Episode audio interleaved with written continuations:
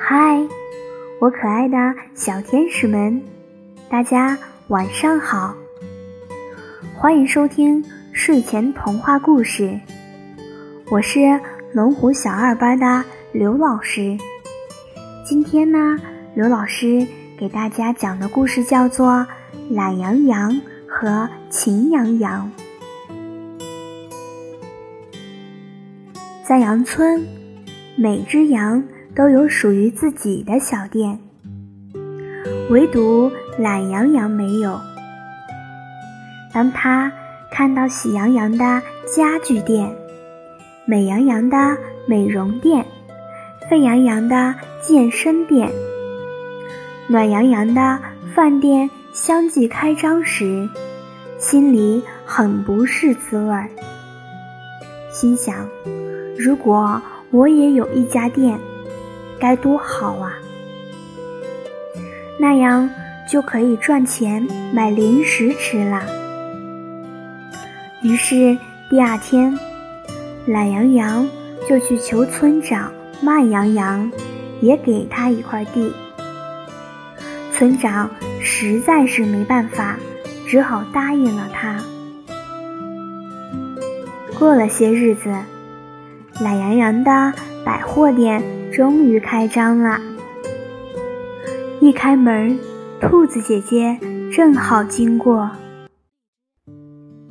非常口渴，于是买了三瓶牛奶。兔子姐姐一摸口袋，哎呀，没带钱，这可怎么办呢？兔姐姐想了想，说。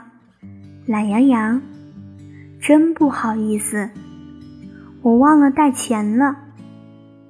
明天给你好吗？懒羊羊爽快的答应了。可是，懒羊羊不会写字啊，只好在本子上画了个小兔子头，再加上三个小方块。第二天，兔子姐姐割了一捆草，卖给了饭店老板暖羊羊。暖洋洋付给兔子姐姐一些钱之后，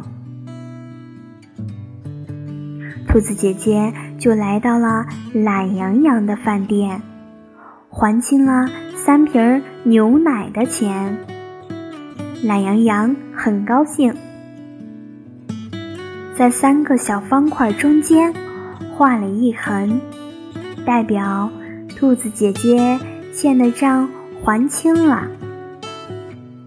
几个月后，懒羊羊翻开账本一看，兔子姐姐还欠着我一根牛肉串的钱呢。正巧兔子姐姐经过懒羊羊的百货店。懒羊羊一把抓住兔子姐姐，质问她为何不还钱。兔子姐姐有理说不清。正当两人大吵大闹时，神探狗和黑猫警长来了，马上把他们带到老虎法官那里审判。老虎法官。派狮子侦探去侦查，最后终于查明了真相。原来懒羊羊不懂得记账，记性又不好，错怪了兔子姐姐。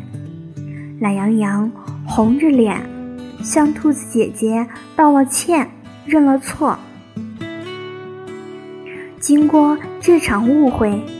懒羊羊慢慢的变了，你瞧，他热情的服务，给兔子姐姐送去了一篮订购的新鲜水果，还主动帮其他羊。他参加羊村举办的培训会，学习成绩呢是名列前茅。他每天。把百货店打理得井井有条，还坚持干家务一小时。他的这些行为，大家都看在眼里，记在心里。在大家一致的要求下，最后村长重新给懒羊羊取了一个新名字。小朋友们，你们猜猜，懒羊羊后来村长给起的新名字叫什么呢？那老师来告诉你吧，村长给懒羊羊起的新名字就叫做秦羊羊。小朋友们，今天的睡前故事就到这儿啦，早点睡哦，晚安。